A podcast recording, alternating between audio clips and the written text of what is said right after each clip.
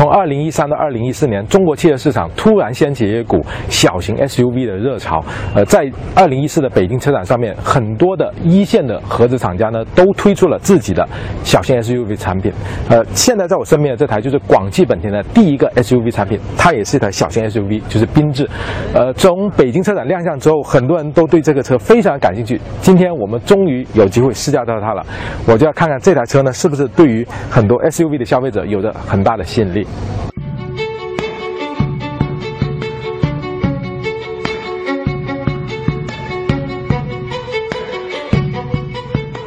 缤智的整个的体态呢，看上去就是一台很典型的小型 SUV 的造型，但是在这台车上，我还是看到了很多本田在它上面想实现的一种比较年轻化的运动化的设计，例如它车头的这个中网，它就不像现在的本田一些车，比如说像雅阁奥德赛那样用上很多镀铬的装饰，看上去还是有一点点酷的。包括它的这个轮圈也是这种熏黑的运动式的轮圈，腰线呢也是用上现在很流行的这种双腰线啊，让整台车看起来很动感。呃，我相信。缤智的这个造型呢，应该会让很多年轻人一见倾心。虽然它不是说看起来非常的运动或者很炫，但是整个造型看上去还是挺协调的，很年轻的。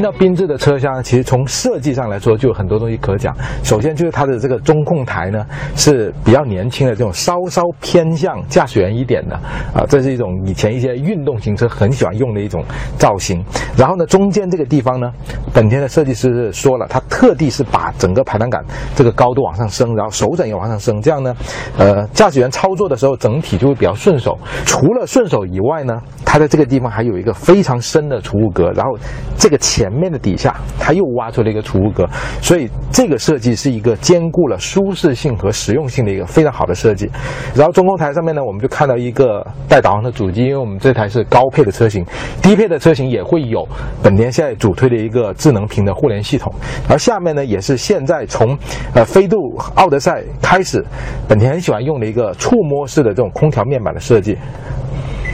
啊，操作起来还是挺炫的，年轻人一定会喜欢这样的设计。然后在这个中控台的右边呢，我们还看到一个长条形的空调出风口。呃，为什么要这样设计呢？就这么长呢？本田设计师是这么解释的，就是呃，一般靠车窗的地方呢，就比较晒，然后温度呢就会比较高，所以呢，他们把这个空调设定成这样，就是可以兼顾中间和外侧舒适性，就两边的这个风量或者温度是会有一点点不同的，看上去挺炫的。而且从他解释这个功能性上来说，我觉得。本田设计师考虑的还是挺周到的，然后坐在这个地方呢，呃，整体的坐姿是比较偏向 SUV 的，就是稍稍高一点点，这个座位已经放到最低了，坐姿会有一点点高高在上的感觉，然后整体的这个空间呢，各方面也还表现的不错。至于车厢里面的这种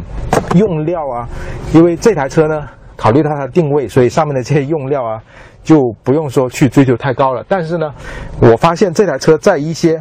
就是人所手经常接触到的地方，比如说这个扶手箱门上，呃，包括这个方向盘上的座椅，就是它在这些细节地方还是用了很多这种比较高级的这种皮质的材料的，所以，嗯，整个车厢从质感上来说也还不错，而且这个设计确实我很喜欢它兼顾了这种比较年轻的运动的设计，而且还挺实用的。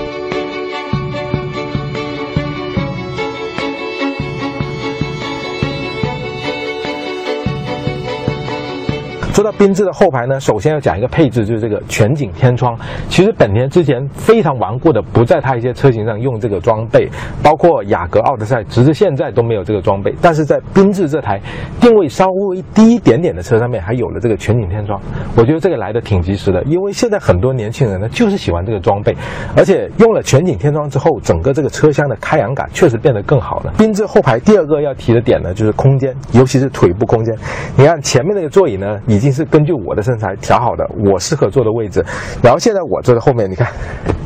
哇，这个腿部空间还这么大。呃，其实这个是有个原因的，因为缤智这台车呢，它的油箱也是中置的，就是在前座这个底下，就我脚踩的这个地方，所以它的后排这个座椅呢，就可以更加灵活的去分布，然后就可以营造出很宽广的空间，包括中间那个地台。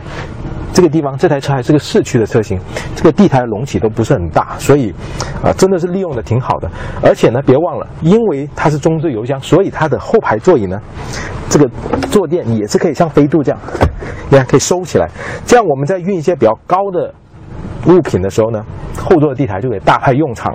而且呢，呃，因为缤智它整体确实比飞度要更加的高，所以呢，它的后排的座椅虽然可以折叠起来，但是它的长度、厚度也还是做的很不错，整个座椅的这个乘坐的舒适性也是很好的，所以缤智这个后排呢，比它现在的很多同级对手，比如说别克昂克拉那种车型，呃，那些对手都完全无法提供像缤智这么大的这种后座，呃，这种空间呢。确实也会成为缤智的一个非常大的杀伤武器。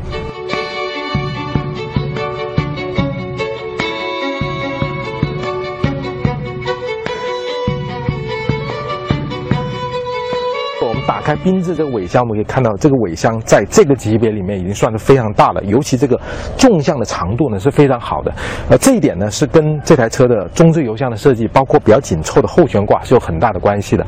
而且它的尾箱里面呢还有一个很好玩的设计，就是个行李箱的周物帘。大家知道，一般的周帘都是硬的，然后跟这个尾门上面连在一起的，呃，有时候取下来就非常不方便。但是大家看缤智的这个。它是个完全软的 遮物帘，啊，很好用。因为这个设计虽然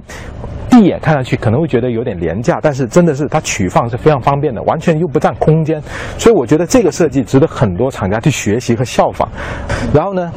这个尾箱下面呢就有一个小备胎，呃，为了照顾这种比较小的车的尾箱整个的高度，用小备胎也无可厚非了。然后和所有的 SUV 一样，这台车呢后排座椅也是可以。四六分割进行放倒的，而且大家注意看一点，因为这台车呢，它用了中置油箱的设计，它的后座下面是没有东西的，所以呢，它的后排座椅在放倒之后，是可以真正的实现和后排的这个尾箱地台全平的。这样我们在放一些比较大件的东西，这样推进去的时候，啊，就会非常省力。所以缤智的这个尾箱，包括座椅的变化，真的是设计的一级棒。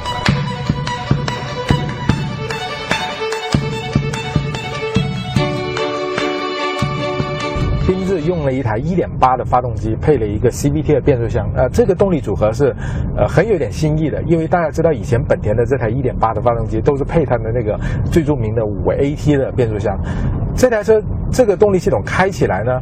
呃，当然我觉得就是因为 CVT 变速箱它有个优势，就是整个动力的这个传输会呃比较的连续，所以这台1.8的发动机呢，整个的潜力我觉得是被这个变速箱给全部激发出来了，就是。